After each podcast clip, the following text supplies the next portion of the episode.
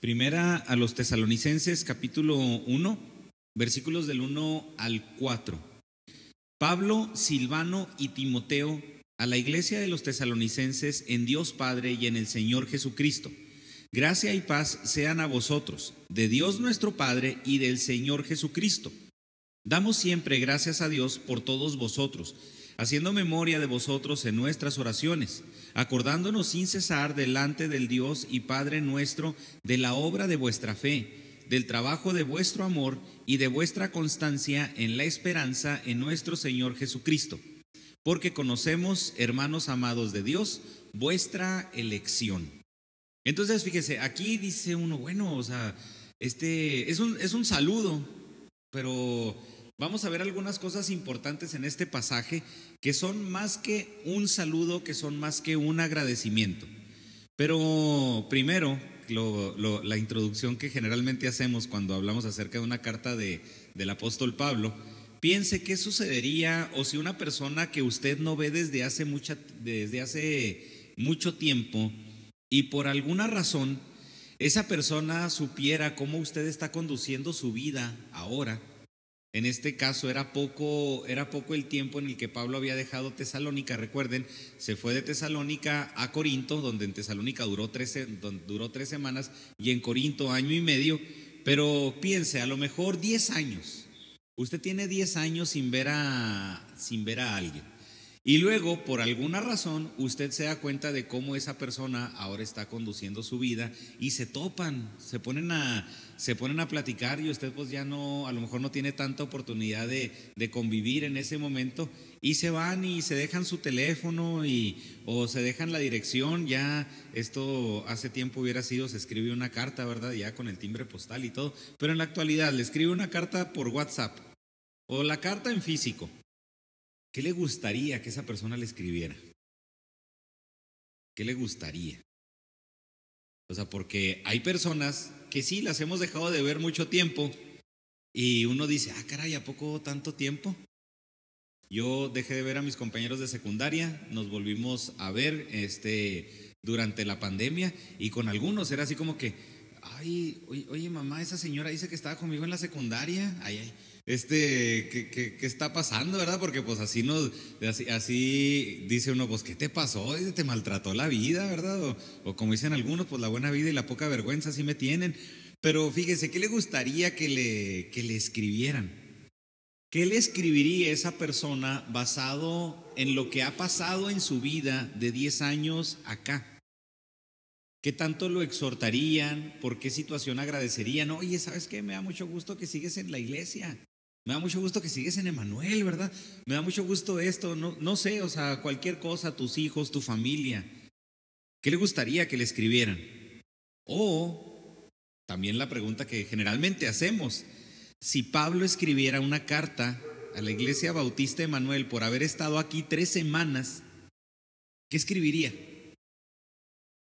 ¿Qué escribiría?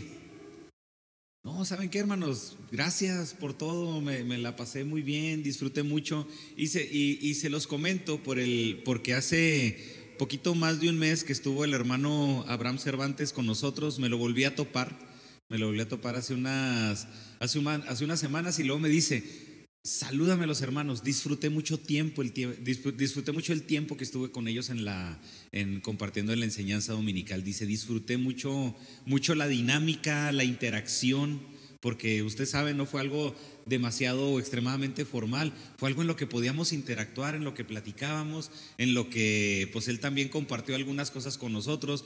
Llegó el hermano Báez y el, y el pastor Abraham lo saludó con, con mucho gusto, o sea, se rompió ese orden y él dice, me sentí muy me sentí muy a gusto, porque hasta la forma en la que estaba sentado estaba relajado.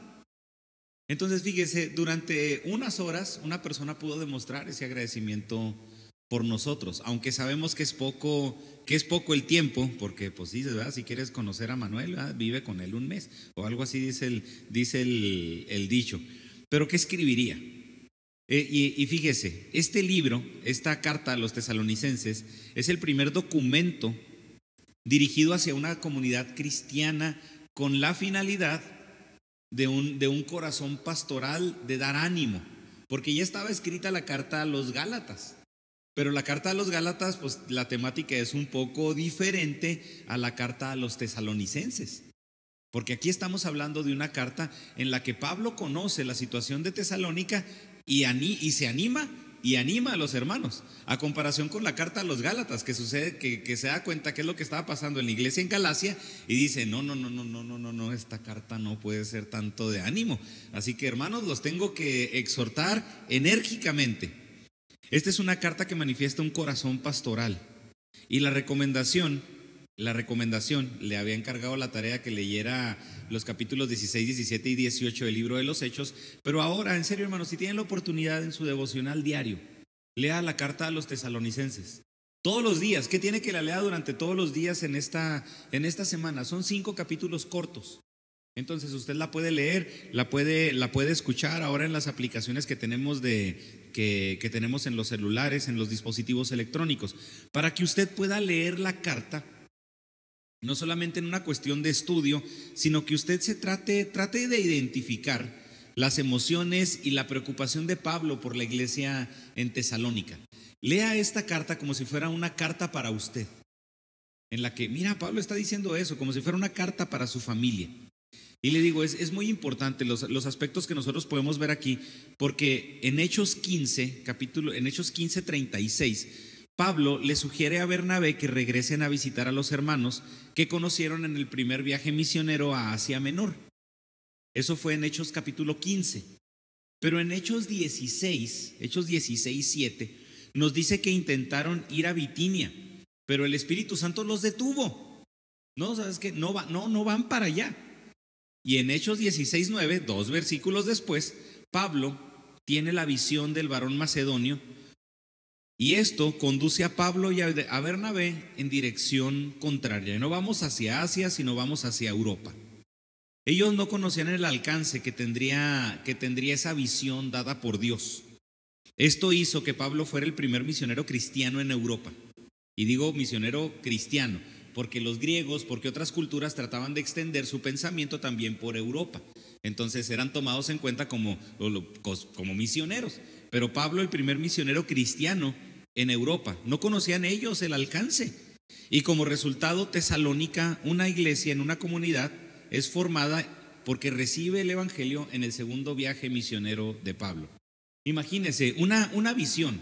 Y esto, y esto me encanta, recuerde, ese libro de los Hechos es un libro histórico, por eso no dictamos doctrina de la historia, y por eso, aunque sabemos y, y, confiamos que en cierto momento Dios nos pudiera hablar por medio de un sueño, de una visión, pues primeramente, ¿qué es lo que nos dice la palabra? Sí, compararlo con la palabra de Dios. Y lo digo porque Pablo pudo haber tenido el pretexto de decir, es que yo siempre tuve una visión y tuve una visión y tuve una visión y eso, y, tuve un sueño, y como alguno de nosotros ahorita con la desmañanada, ¿verdad? Este, traigo un sueño ¿Y, qué sucede? Pudiera ser el pretexto perfecto para decir que Dios habla únicamente de esa manera. Pero Pablo aquí a los tesalonicenses no les habla de ese sueño. Les habla de ese ánimo que ellos deben de tener y que sigan teniendo ese ánimo en la palabra. Versículo 1. Pablo, Silvano y Timoteo a la iglesia de los tesalonicenses en Dios Padre y en el Señor Jesucristo. Gracia y paz sean a vosotros, de Dios nuestro Padre y del Señor Jesucristo. Fíjense, entonces lo primero, lo primero que nosotros podemos ver aquí son tres nombres, tres nombres, en los cuales uno puede estar agradecido con una iglesia o puede incluso reconocer el trabajo de una iglesia sin necesariamente haber estado conviviendo con ellos durante largo tiempo. Tres nombres. La nueva traducción viviente, si no lo dice así a lo mejor como lo conocemos, Pablo, Silas y, Timoteo. En nueva traducción viviente aparece como Silas, esta persona Silvano. Pero Pablo, primero, él es el que aparece primero porque sabemos que él es el que escribe la carta y por el hecho de que fue a quien se le dio la visión para ir en el viaje misionero. No solamente en el aspecto de que, ah, es que Pablo era el líder y por eso estaba al principio. No, pues es la persona que escribe la carta. Pero hay una pregunta aquí importante. ¿Por qué aparecen Silas y Timoteo? ¿Sí? ¿Por qué aparecen Silas y Timoteo? Porque sabemos Timoteo estaba con Pablo, es mandado a, es mandado a Tesalónica, pero aquí lo más seguro es de que se deba que tienen una relación ya especial con los hermanos en Tesalónica, a pesar de no, a pesar de no pertenecer físicamente a ese grupo de creyentes. Ayer las hermanas que fueron al, que fueron al, al evento en Delicias, nosotros que estuvimos como los, los varones, también en el evento en la, en la misma ciudad de Delicias, ayer platicamos con hermanos y convivimos con hermanos y, yo tengo un cariño muy especial con los hermanos de la PIB de Delicias, que pues los hermanos pueden ser mis, mis papás o, o pueden ser hasta mis abuelos, ¿verdad? Pues no estén escuchando esto, o no lo escuchen. Pero el, fíjese, cuando fui, cuando, cuando, recién me, cuando recién me casé con mi esposa, que recién nos casamos, me invitaron a compartir a un campamento de varones en Krill. Y, y, los hermanos de esa iglesia, de la primera iglesia bautista de Delicias, fueron al campamento. Ellos como, pues, como camperos, yo como conferencista. Y, disfrutamos el tiempo. No, no, no, usted no, usted no se imagina. Ya los hermanos sí son mayores de edad, pero son, son joviales, son, como decimos, son alivianados. Y los volví a ver en la actividad que tuvimos hace un mes donde fui panelista en una mesa redonda y los hermanos, hermano, ¿cuándo va para Delicias? ¿Cuándo va para Delicias? Y ayer que vi a los hermanos también con mucho gusto. Fíjense, yo no pertenezco a esa iglesia. Pertenecemos los dos a la, iglesia universal de Cristo. Pero aunque yo no pertenezco a la primera iglesia bautista de Ciudad Delicias, eso no quiere decir de que no haya un cariño entre nosotros. Si hubiera ido o si me hubiera quedado a lo mejor con la actividad de las hermanas, de las hermanas, yo hubiera visto al pastor Héctor Ahumada de la primera de, la, perdón, de Sinaí de Delicias, también hubiera sido bendición. Porque qué suave, hermano, saber, saber que otra congregación también sigue y le está echando ganas y está haciendo todo lo posible. Y también de la misma manera, cuando una congregación está pasando, pasando por tribulación, qué bendición, también nosotros acongojarnos por ellos, sentirnos tristes por la situación que pudieron haber estado pasando ellos, porque somos, a pesar, a pesar de ser de diferentes grupos o de ser de diferentes iglesias locales, somos una iglesia universal. Y aquí es parte de, esa, de, estas, de esta relación especial. Ellos van a Tesalónica por instrucciones de Pablo y regresan para darle a Pablo la información de los problemas o la situación de la iglesia. Entonces, esta carta es una respuesta de Pablo para corregir, animar y enseñar a la iglesia en Tesalónica. Y más importante, qué, bendición cuando una persona puede confiar en otra. Aquí Pablo se encontraba en Corinto y había tenido la intención, lo vimos, lo vamos a ver en los, en los siguientes mensajes, de, había tenido la intención de ir dos veces a, a Tesalónica, así como nosotros, ¿verdad? Ay, otra vez tengo ganas de ir a París. Y luego, ¿ya fuiste? No, otra vez tengo ganas, ¿verdad? O sea, no he ido, pero tengo ganas otra vez de, ir. Por, por ciertas situaciones no vamos, ¿verdad? Este, pero fíjese, aquí lo, aquí Pablo tenía esa intención, no podía por tener que trabajar, por tener que atender la iglesia en Corinto, pero ahí estaban Silvano y Timoteo. No sabemos cómo estuvo la situación en la que el diálogo, tengo ganas, vamos a orar por los hermanos en Tesalónica. Y a lo mejor Silvano y Timoteo ellos dijeron, nosotros vamos, nosotros vamos. Y Pablo, no, pero vamos a ver si me pueden... No, nosotros vamos, Pablo. Tú quédate aquí trabajando, tú cumple con lo tuyo. Entonces, y danos a nosotros la bendición de, de, poder hacer eso. Confía en nosotros, Pablo. Entonces, esta, esta carta es, es una expresión de una comunidad que va más allá de un, de un cariño que nosotros podemos tener entre nosotros, sino de una confianza que la podemos expresar por medio del trabajo que cada uno realizamos y por medio del soporte que podemos dar. Pablo, Silas y Timoteo nos dijeron, ¿sabes qué, Pablo? Vamos a orar para que te administres bien y puedas ir. Es que, Pablo, tienes mucho trabajo, bájale la carrilla. Porque es fácil en ocasiones dar ese tipo de consejos cuando no me comprometen. Pero en este caso, no, Pablo, sabes que reconozco todo lo que tienes que hacer.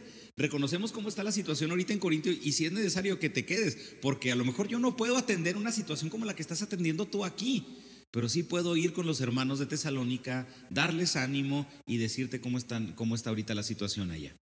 Por eso fíjese, habla de esa bendición en la que en ese trabajo nosotros podemos sostenernos porque hay confianza. Entonces, Esa es la bendición que añade este, este capítulo, este versículo 1. Sabemos, la carta es dirigida a una congregación, a una asamblea de creyentes que reconocen a Dios como Padre y a Jesucristo como Señor. Entonces aquí también es importante porque esta intención, esta respuesta, o esta, esta, esta respuesta que tiene la intención de corregir, animar y enseñar a la, y enseñar a la iglesia, es a una iglesia. Por lo tanto, algunas de las situaciones que nosotros podemos ver aquí va a ser labor de la iglesia, no labor meramente pastoral. La iglesia se pastorea a sí misma. La iglesia se anima a sí misma, la iglesia se corrige a sí misma, que van a ser parte de las exhortaciones de Pablo. Y en este y por último, en este versículo que es la introducción, hablamos gracia y paz sean a vosotros que es un saludo que tenía un origen común entre la gente judía, pero aquí con un pequeño, con un pequeño cambio, porque ellos decían saludo o regocíjate, pero aquí Pablo en el griego usa la palabra caris, que es lo que traduce como gracia y que se interpreta como todo lo que es un favor de Dios. Pablo lo que está diciendo es gracia a vosotros, es decir, quiero que el favor de Dios se manifieste en ti. Que todo lo que Dios quiera derramar sobre ti, lo haga. No solo es a lo mejor como nosotros lo que expresamos en la actualidad, Dios te bendiga. Que queremos y, y que realmente es una cuestión genuina que Dios, que queremos que Dios bendiga a esa, a esa persona. Pero esta, este aspecto de gracia es que todo el actuar de Dios y que todo lo que quiera hacer Dios contigo, lo haga.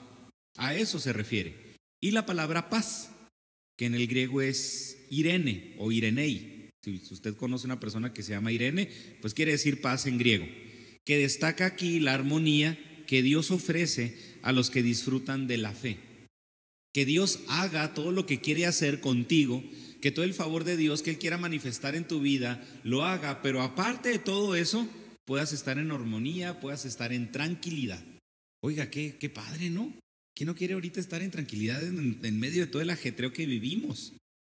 ¿Qué es lo mejor, por, por tanto, qué es lo mejor que podemos desear para los creyentes que amamos?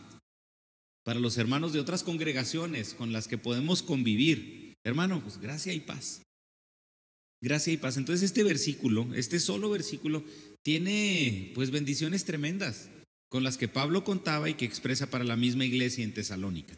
Pero ahora sí, en los versículos del 1 del 2 al 4, que el título de la predicación es motivo de agradecimiento por la iglesia. ¿Cuál sería el motivo de agradecimiento por nuestra iglesia? Por nuestra iglesia. ¿Y cuáles son las exhortaciones que implica el ser parte de una comunidad? Versículos 2 al 4. Damos, damos siempre gracias a Dios por todos vosotros, haciendo memoria de vosotros en nuestras oraciones, acordándonos sin cesar delante del Dios y Padre nuestro, de la obra de vuestra fe, del trabajo de vuestro amor y de vuestra constancia en la esperanza de nuestro Señor Jesucristo. Porque conocemos, hermanos amados de Dios, vuestra elección y hermanos, hemos, hemos sido nosotros bendecidos por, por congregaciones. Yo le puedo comentar en el, en el aspecto personal. Este, hay una iglesia, la iglesia donde es el, pastor, el hermano Eduardo Delgado, Lalo Delgado, que, que, que nosotros como familia la, la, definimos como la iglesia bonita. Porque en su momento, en un momento de, que de hecho fue precisamente cuando yo estaba en ese campamento en Krill que les comento, mi suegra estaba aquí con mi esposa y ya habíamos ido nosotros a compartir al grupo de jóvenes de esa iglesia. Teníamos poco que acabamos de llegar a la ciudad de, a la ciudad de Chihuahua, estábamos recién casados. Y una bendición, nosotros compartimos, los hermanos a lo mejor sabían eso, están, mira, están recién casados y todo. Entonces, en ese fin de semana, los hermanos fueron a la casa y llevaron una despensa. Sin necesidad de, o sea, no se les dijo nada a los hermanos, no se les habló de, de, la necesidad que nosotros estábamos pasando y los hermanos llegan con una despensa y así la y así catalogamos a la iglesia a la iglesia Berea, la iglesia la iglesia bonita. Y hay otras iglesias, la iglesia a la que hemos ido a Cuauhtémoc, la, la Hermosa, la iglesia del Calvario en Ojinaga, que uno cuando va allá, todo menos un Calvario, o sea, uno, uno es allá, uno allá está bendecido. Y dice, oye, estos hermanos han sido, han sido generosos y nos han bendecido en momentos de, de necesidades especiales. Pero más allá, más allá de una bendición material, que obviamente puede que, es válido, que es válido expresarla, que es válido manifestarla. Aquí el agradecimiento a Pablo va más allá que eso. Va más allá que una bendición material. Es una bendición de una cuestión de carácter de la iglesia. Cuando nosotros estábamos jóvenes, que íbamos a los campamentos, pues ya sabíamos que tal iglesia pues era la de los fresones. ¿Verdad? Ay, es que van los, ahí van así los que son más fresoncillos. Y, no, que, que, esta iglesia pues era así los que son rancherones, ¿verdad? Llegan así con sus botas picudas. Y esta iglesia pues es así los de la, la, la, la más normal. Nosotros que estábamos en la primera, éramos los que, pues nosotros éramos de los que nos juntábamos con todos. O sea, ustedes a dónde, no, pues nosotros nos vamos para donde calientan gordas, ¿verdad? O sea, donde hay, donde hay cena y cotorreo, ahí estamos. ¿Eh? Entonces era, era parte de, porque, ¿de qué habla? ¿De qué habla? Del carácter. Habla del cada entidad, cada grupo de gente es conocida por un carácter, por un carácter general. Entonces lo que está hablando aquí Pablo es del carácter de la misma congregación y es el agradecimiento por el carácter más por el hecho de ciertas acciones, que obviamente las acciones llegan a conocer llegan a, dar la cuestión del carácter. Sí, por decir lo que nosotros de los ejemplos que les acabo de comentar de la iglesia del Calvario, de la iglesia La Hermosa, de la iglesia Berea, son iglesias generosas. Son iglesias generosas, pero usted conoce al pastor y dice, bueno, qué bendición que por eso también entonces puedo entender por qué la iglesia es de, esa, es de esa manera. Pero esta carta, que sigue ese modelo de, de cartas de Pablo, de la misma del nombre, de la salutación, y luego ya un agradecimiento, como viene siendo también el caso de los hermanos en Filipos, el ser agradecidos por el bienestar de los creyentes, habla de ese corazón noble y generoso, tanto de Pablo como de la misma iglesia en Tesalónica. Y aquí Pablo va a resaltar, va a resaltar tres puntos, va a resaltar tres puntos importantes. En uno de ellos vamos a ver tres puntos, ¿sí? O sea, vamos a ver algunos subpuntos que son importantes. Pero fíjese aquí, lo que Pablo está resaltando es, en, en esta persistencia en oración, siempre y sin cesar, es que está haciendo memoria de ellos, que es lo que vamos a ver en el versículo 2, que se acuerda de ellos sin cesar delante de Dios. Y la tercera, que conoce, conocemos, amados, hermanos amados de Dios, vuestra elección. Entonces, estas son las, estos son los tres puntos que nosotros vamos a ver en esta, en esta mañana en la que Pablo agradece por esa generosidad y por esta cuestión de carácter de la iglesia. En el versículo 2 dice, haciendo memoria de vosotros en nuestras oraciones. Y qué bueno, ¿verdad? Formar parte de las oraciones de alguien, pero de manera, pero de manera positiva, ¿sí? De manera positiva, porque usted le puede decir a alguien, ¿sabes qué? Yo oro por ti todos los días. En serio, sí. Formas parte, formo parte de tus oraciones todos los días, sí. Entonces ya cuando la persona se va, uno puede decir, sí, pues claro, quiero orar por todos los días por él. Me caí tan gordo que todos los días hablo, todos los días oro para que cambie, ¿verdad? O sea, no está diciendo mentiras, está orando por él todos los días. No está, no se está echando ninguna charra. Pero lo maravilloso sería formar parte del agradecimiento de alguien.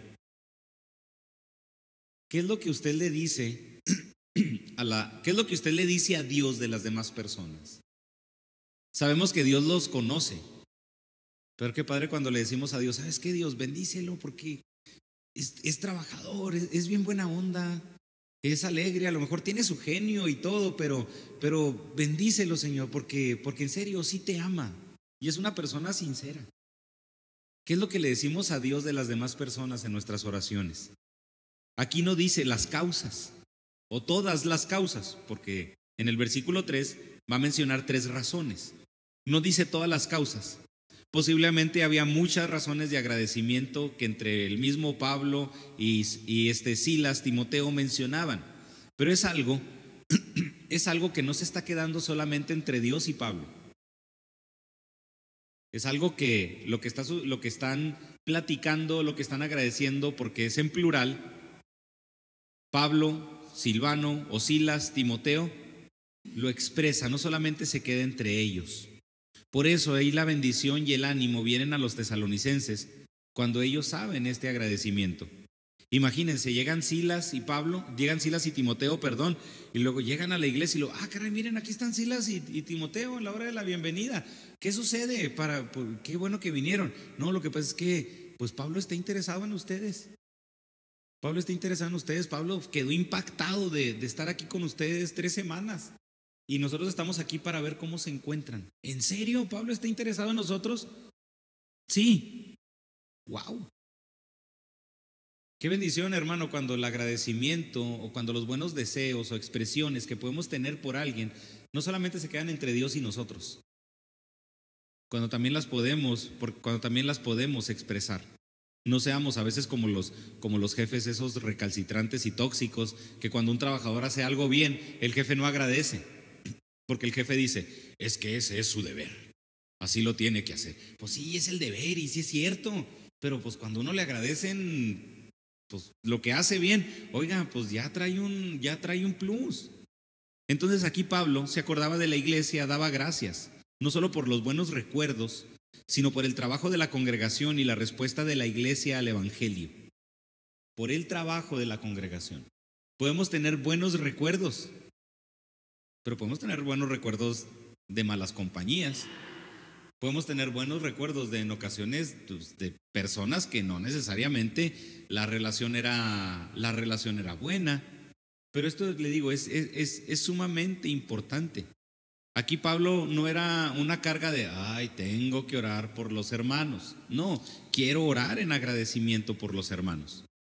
El recordar a las personas que, que oramos por ellas anima. A pesar de que hubo experiencias que no fueron placenteras, porque vimos en el libro de los Hechos que cuando se dieron cuenta que estaban enseñando la palabra, los judíos fueron a la casa de Jasón para amedrentarlos. Entonces, ¿qué pudo haber dicho Pablo? No, no, no, no, no. O sea, en esta iglesia, no, la gente de esa ciudad es brava. No, no, yo para Tesalónica ya no vuelvo. Y luego, o, lo, que mismo, lo mismo que sucedió con la carta a los filipenses que Pablo, una de las cartas de más gozo, donde fue, donde fue encarcelado. ¿Y qué le pudo haber dicho a los este Pablo a los Filipos? Así en un escrito sencillo, ¿saben qué? Yo de lo único que me acuerdo fue la calentadita que nos pusieron, así que ahí se ven, ahí se ven. No, porque ¿sabe qué, hermano? ¿Sabe qué sucede? Y esto lo explico yo con mis amistades. Con mis amistades hemos tenido buenos momentos y hemos tenido malos momentos. De hecho, mis amistades conocen cosas que mucha gente no conoce de mí. Y yo, conozco, yo nos conozco cosas de ellos que mucha gente no conoce. Y aún a pesar de todo eso hay agradecimiento. Hemos tenido momentos en los que también ha habido discusiones fuertes, pero a pesar de eso hay agradecimiento. Me ha tocado conocer personas que en primera instancia, ustedes ya saben cómo soy, todo mundo, todo, casi todo mundo me dice, es que cuando te conocí, yo nomás lo único que dije es que eras bien payaso. Y sí, hermano, yo sé, tengo, tengo, pues, este, no, a lo mejor yo sé, no tengo la culpa de la cara que tengo, pero pues sí de la cara que pongo. Y a veces sí no pongo una cara muy agradable. Y, y la gente dice eso y yo, ay, qué bueno que hubo otra oportunidad de, de poder entablar una, una relación. Y hay ocasiones en las que meto la pata y, la amistad no comienza a lo mejor de manera, de manera correcta, pero aquí no solamente se trataba de eso. Se da ese tiempo y no importa lo malo, no importa lo que en su momento pudiéramos nosotros catalogar como negativo, y a pesar de esas experiencias que no fueron placenteras, hay agradecimiento que perdura. Y ha pasado también viceversa. Personas que en su momento conocíamos o pensábamos que conocíamos y llega conforme va transcurriendo el tiempo, convivimos más y, ay caray, o sea, pues no, no era esa, no esa era la idea o el concepto que yo tenía, pero eso no quiere decir de que incluso no haya agradecimiento también por esas personas por lo que, por lo que en su momento fue. Porque, y esto lo digo porque, ¿a poco no? Nosotros vamos creciendo o vamos avanzando de edad y nos damos cuenta de que no todas las amistades son para siempre. De que hay un momento en el que, bueno, pues sabes qué, tú te vas para allá y yo me voy para acá. Lo mismo que sucedió con Lot y con Abraham. ¿Para dónde te vas a ir tú? Escógelo. Pues yo me voy para allá. Ok, perfecto. Entonces yo me voy para el lado contrario. Y no porque sea, y no porque haya sido un quebrantamiento fuerte, porque recordemos que después de esa despedida, Abraham tiene la intención de ir a Sodoma por Lot y por su familia. Entonces, aún así hay un corazón, hay un corazón, vamos a decirlo, cristiano hacia, esa, hacia esas situaciones o hacia esas personas. Por eso, y aunque esos malos recuerdos puedan estar ahí, pues la verdad es de que no van a afectar, porque hay recuerdos inspiradores que animan cuando pensamos en personas cuyas vidas también están siendo productivas y sirviendo a otros. Por lo, por lo tanto, hermano, la hablamos la vez pasada, Pastor, ¿qué puedo hacer por la iglesia? Aliméntese, decíamos. Aliméntese, reciba la palabra. Y aquí también, ¿qué puedo hacer por la iglesia? Haga memoria de los hermanos en sus oraciones. ¿Qué puedo hacer por la iglesia? Haga memoria de los hermanos en sus oraciones. Y si no hay agradecimiento por los hermanos de la iglesia, examine su corazón y examine sus actitudes. Yo lo yo lo veo con los, yo lo veo con los alumnos. Yo lo veo con los alumnos. En ocasiones los alumnos llegan y, se empiezan a quejar de sus papás. Oh, es que en mi casa esto, en mi casa nadie se preocupa por, por nadie.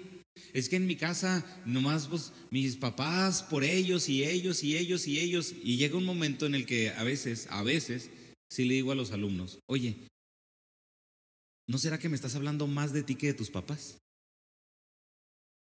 Lo como. Sí, o sea, me estás diciendo que en tu casa nadie colabora y nadie ve por el bien del otro. ¿Cómo eres tú en tu hogar? Pues igual. ¿Ah? Entonces no me estás hablando de tus papás. No me estás hablando de tus hermanos. Me estás hablando de ti. Y por eso le digo que examinemos. Porque, como dicen, cada, cada quien habla de cómo le va en la feria, pero también muchas veces tiene que ver con las actitudes. Y le cuento una historia rápida. Una vez una, estaba, estaba un anciano en la entrada de un pueblo con su nieto.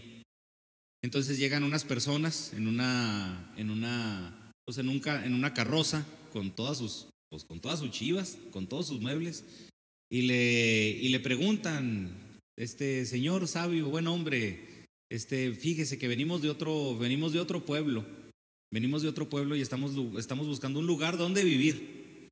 Oiga, y, este, y le preguntan, ¿cómo es la gente de este pueblo? Y entonces esta persona, en vez de decirles cómo eran, le, le, devuelve la pregunta, ¿cómo eran las personas del lugar donde viene? No, no, eran, una, eran unas personas egoístas, eran unas personas horribles. De hecho, lo que venimos haciendo es huir de allá, es huir.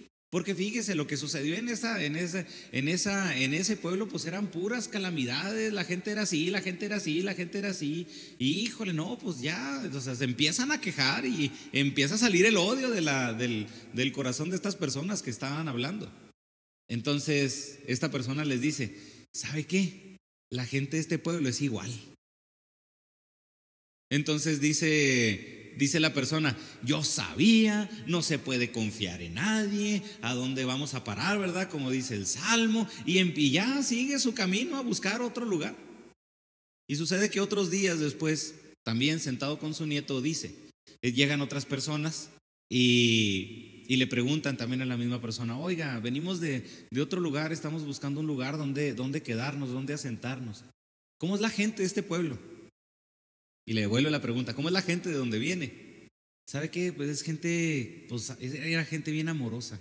De hecho, la salida del pueblo no es por alguna, no es porque nosotros querramos salir, queremos seguir allá pero pues por ciertas circunstancias que están viviendo nuestros hijos y las condiciones climáticas, pues no, no podían vivir porque tienen, tienen asma y, y, la primavera y las estaciones cada año les afectaban, entonces estamos buscando otro lugar con condiciones climáticas diferentes y por eso venimos acá hasta este lugar. Y, pero no nos queríamos ir, ¿cómo es, la, ¿cómo es la gente de este pueblo? Y el Señor le responde, así como era del pueblo de donde viene, así es. ¿Y qué cree que dijeron? Qué bueno, entonces aquí nos quedamos, vamos a probar, vamos a quedarnos aquí. ¿Por qué menciono esta, esta historia? Esta no es una fábula, pero sabemos que es, una, es un cuento.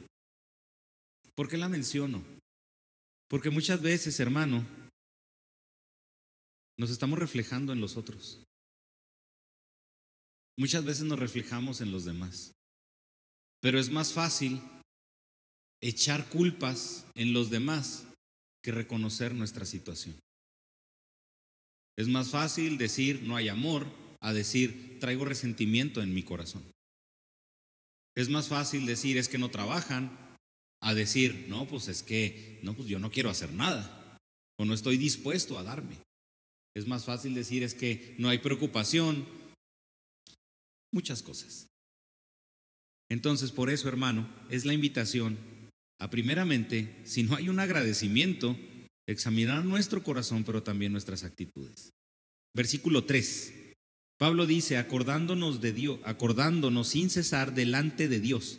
Pero el versículo 3 dice cosas bien importantes. Acordándonos sin cesar delante de Dios y Padre nuestro de la obra de vuestra fe, la obra de vuestra fe, el trabajo de vuestro amor y de vuestra constancia en la esperanza en nuestro Señor Jesucristo. Entonces, esas tres razones son fundamentales para toda iglesia. Y son razones concretas. Son razones concretas. Fíjese, algo hace tiempo aprendí, aprendí esto en una, en una predicación que escuché y dije, dije yo, sí es cierto. Sí es cierto. Cuando usted conoce a alguien, o supongamos, ¿verdad? Viene, está la, está la muchachita, empieza a conocer muchacho y luego ya es novio y luego los papás decimos, ¿cómo que ya tienes novio? Y luego la muchachita dice, papá, es que es buen muchacho. Es que es buen muchacho. Hermano, prepárese para lo peor. Es un flojo de primera, lo más seguro. Cuando lo único que tenemos que decir de alguien es que es buena persona, es que no tenemos nada que decir. Y me ha pasado, esa, en, esa ocasión que escuché eso, a mí me tumbó, dije, yo defiendo, yo defiendo a mucha gente con la frase es que es bueno. Pero si, hubiera, pero si fuera bueno, ¿qué cree? Daría acciones concretas. O sea, por decir, vuelvo, vuelvo, con el ejemplo de la, de, la, de la señorita, de la muchachita. Papá, es que es buena, es que es buen muchacho. ¿Qué sucedería si realmente fuera buen muchacho? ¿Sabes qué, papá? Es que es muy responsable. Es un, es un muchacho que no puede llegar después de las nueve de la noche a su casa porque sus papás le están hablando. Sus papás van por él a todo, a todos, a todo, a todo lugar. Es un muchacho que se esfuerza por salir en el cuadro de, por el cuadro de honor. Es un muchacho puntual. O sea, diría cuestiones concretas. ¿Y cómo es? ¿En qué lugar se enamoró de ti, verdad? ¿Y cómo es? Buen muchacho. Híjole. ¿Y cómo es? ¿Y cómo es el hermano? Pues es buena persona. ¿Sí me estoy explicando? ¿Y cómo es fulanito? Pues es buena persona. Bueno, si es buena persona, da acciones concretas. Aquí Pablo, y es al punto al que voy, aquí Pablo está dando acciones concretas. Y, y, y acciones, razones que tienen que ver con el carácter, que tienen que ver con la teología de la iglesia en Tesalónica. Fíjese, la obra de vuestra fe. Te reconozco por la obra de tu fe. Te reconozco por el trabajo de tu amor. Y, reconozco tu constancia en la esperanza. Oiga, qué, qué maravilla. Qué maravilla decirle a alguien, reconozco tu obrar, reconozco tu trabajo y reconozco tu constancia. Uf, si alguien dice eso de mí, créame, me doy por bien servido.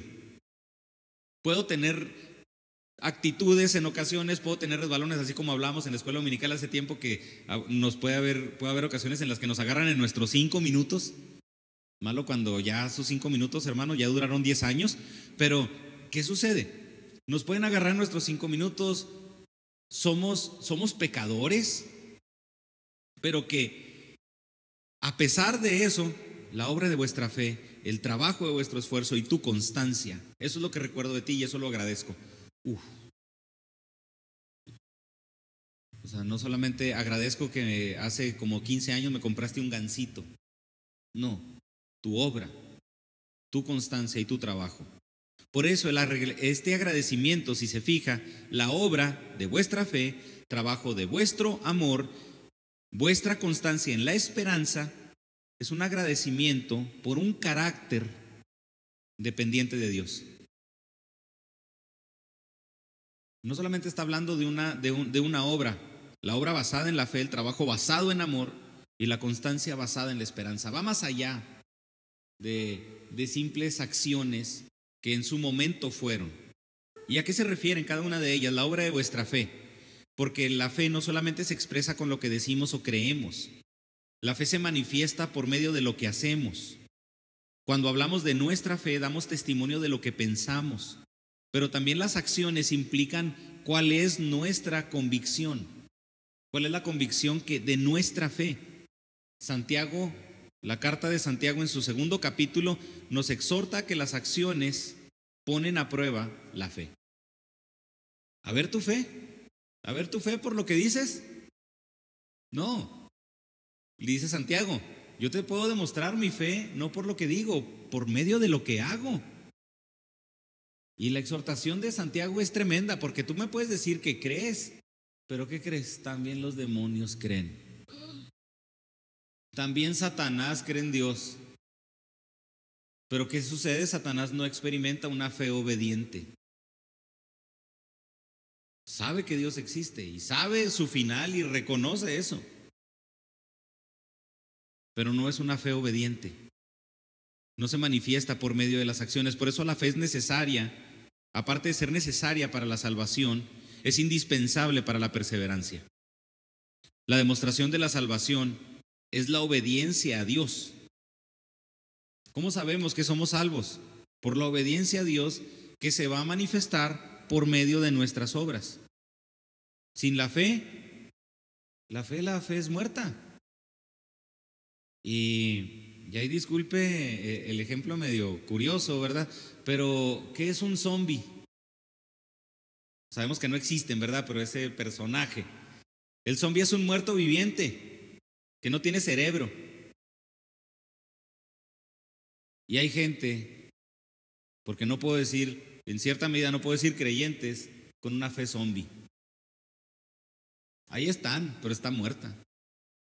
Ya hacen como que se mueven, pero está muerta porque no piensan porque no no hay una capacidad de analizar nada. Sin fe, sin obras, la fe es muerta.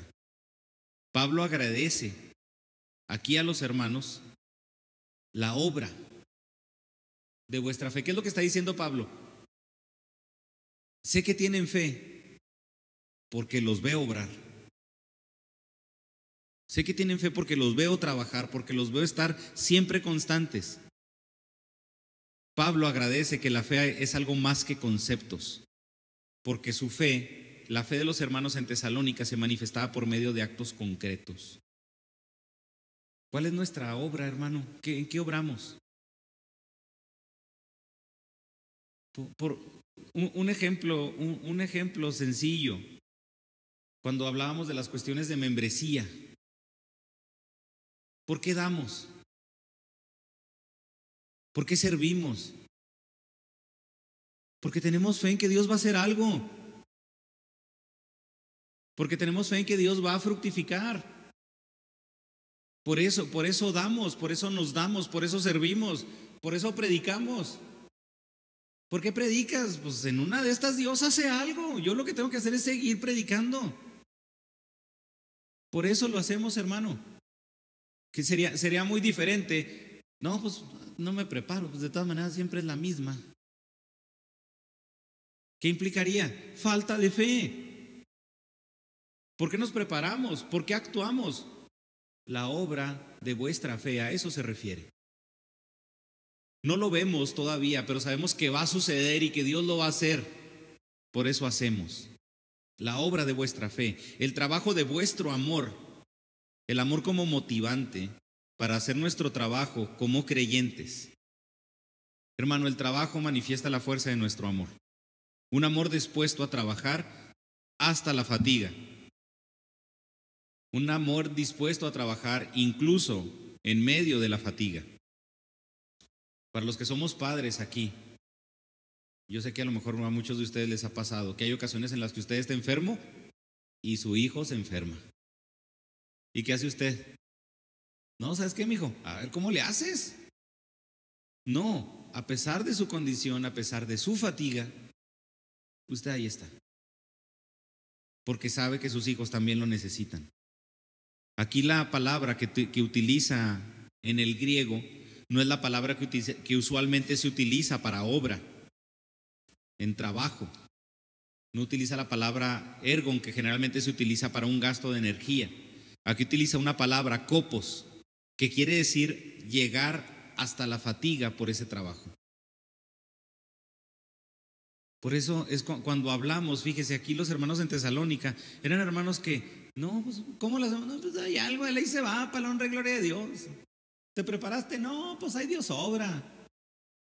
No, hasta, hasta la fatiga. Es un amor que se va a notar. Es un amor que no es tanto que se hable, se nota. Hará falta que se vea ese trabajo de vuestro amor. No estoy hablando de un amor de sentimentalismo, no estoy hablando de un amor de romanticismo, de que así, ay hermano, usted tiene que amar a su hermano.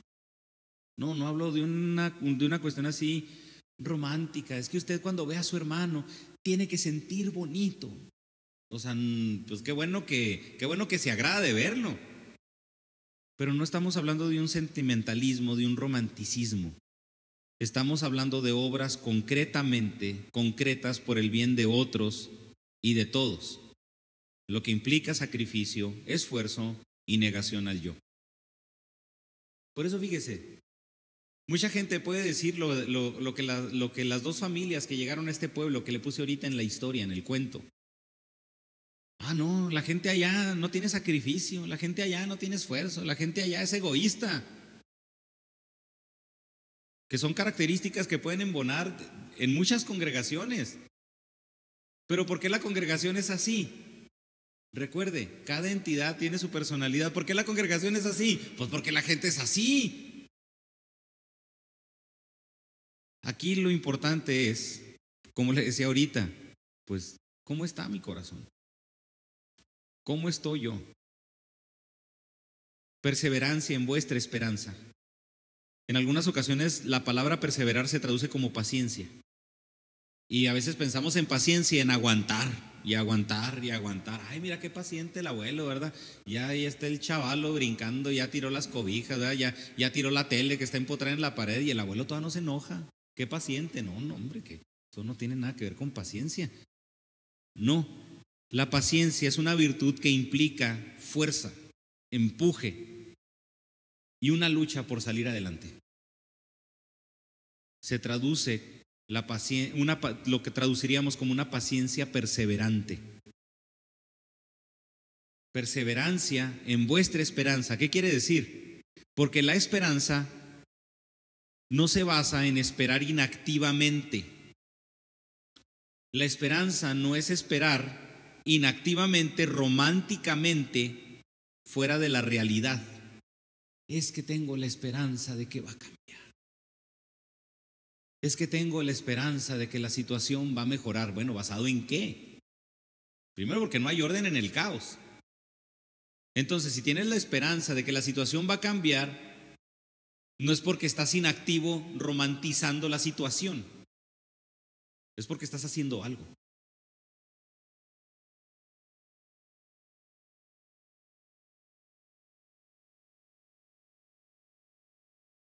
Diez años en los que en los que estamos pastoreando aquí. ¿Por qué lo hace, pastor? Porque hay esperanza.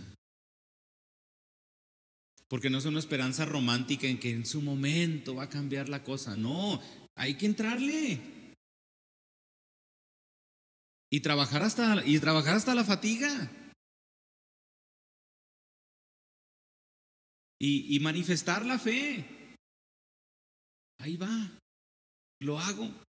Se ve fruto. Por ahorita no, posteriormente. Hermano, tengo la esperanza de que se va a ver. No es por mí, no es por mi trabajo. Por eso dice, en la fe, en amor, en la esperanza. Es saber que hay una razón por la que debo luchar. Nos debe motivar. Esto nos debe motivar para presentar una vida diferente. ¿Sabemos que Dios obrará en su iglesia? Y nosotros podemos decir, hermano, estamos esperanzados en que Dios va a obrar en su iglesia. Y muchos pudiéramos decir, amén, ok, ¿cómo saber que una persona está esperanzada? Por medio de la perseverancia.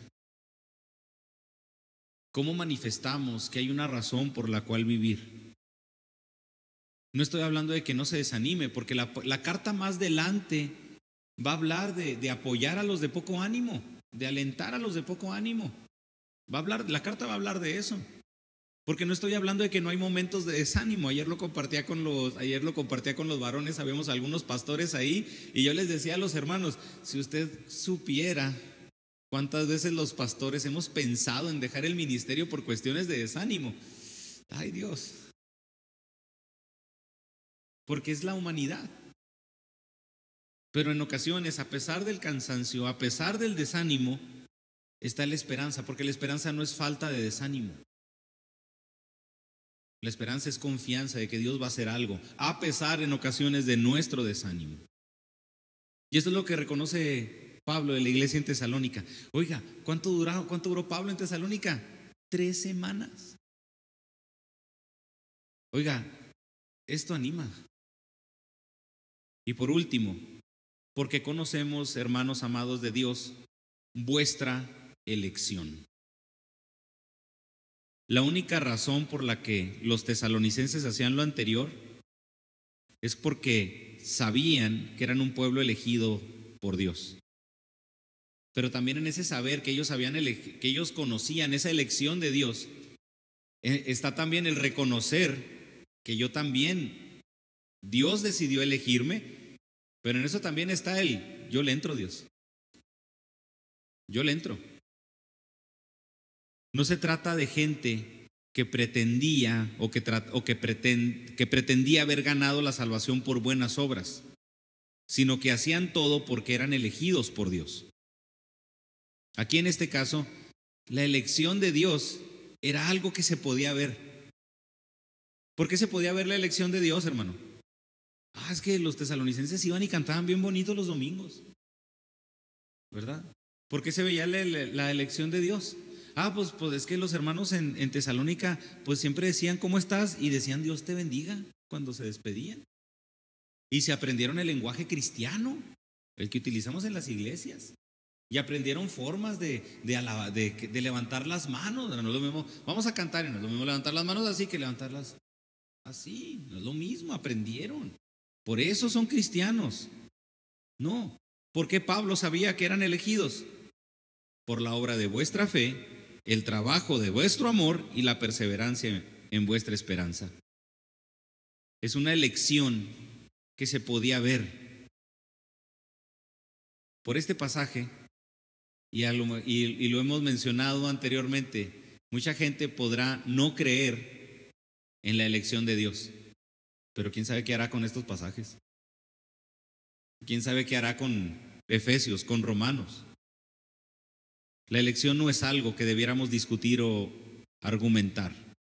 Hay lugares en los que se pueden hablar, pero aquí estamos viendo que es una manifestación de Dios en la vida de los creyentes. Posiblemente la causa mayor por la acción de gracias es esa confianza de la iglesia, porque fueron elegidos de Dios y esa elección de Dios se manifestaba por medio de esa fe, por medio de ese amor y por medio de esa esperanza. Por eso, hermano, ser iglesia, ser parte de una iglesia, es más allá que venir los domingos. Es más allá que una cuestión de membresía. Y ustedes lo saben, porque tuvimos que, o nos vimos en la necesidad de ver esos criterios de membresía? Pues para que sea un filtro lo más cercano a esto. Para saber que en cualquier persona de aquí podemos confiar. Por eso, ser iglesia, ser parte de la iglesia universal de Cristo, va más allá, va más allá que una simple asistencia, que un simple aportar. Y aquí entonces la invitación es a reflexionar, reflexionar en el versículo 3, acordándonos sin cesar delante del Dios y Padre nuestro de la obra de vuestra fe, del trabajo de vuestro amor y de vuestra, de vuestra constancia en la esperanza en nuestro Señor Jesucristo. Es confianza. ¿Cómo traducimos eso? Confianza. Confianza que Pablo ya tenía en Silas y en Timoteo. La certeza de esa elección se basa en que lo que hacían, la base era su fe, el amor y la esperanza. ¿Por qué agradecerle a Dios por la iglesia? Va más allá de que es que en su momento la iglesia me apoyó. Hay gente que ha venido aquí a pedir dinero. La semana pasada me chamaquearon. Y la persona puede decir, ah, me ayudaron. Me ayudaron. Pero esa persona no va a saber cómo es la vida en Cristo hasta que se involucre. Hasta que vea la obra del amor hasta que, hasta que vea, perdón, la obra de la fe, el trabajo del amor y la perseverancia en la esperanza que tenemos en Cristo. ¿Qué hacer, hermano? Señor, dame ese amor que tú tienes. Señor, dame esa esperanza que tú tienes. Señor, dame esa, esa fe que necesito tener para reconocer que tú vas a hacer algo. Por eso, hermano, y lo repito, va más allá que una pertenencia basada en una asistencia. La base de la fe, el amor y la esperanza.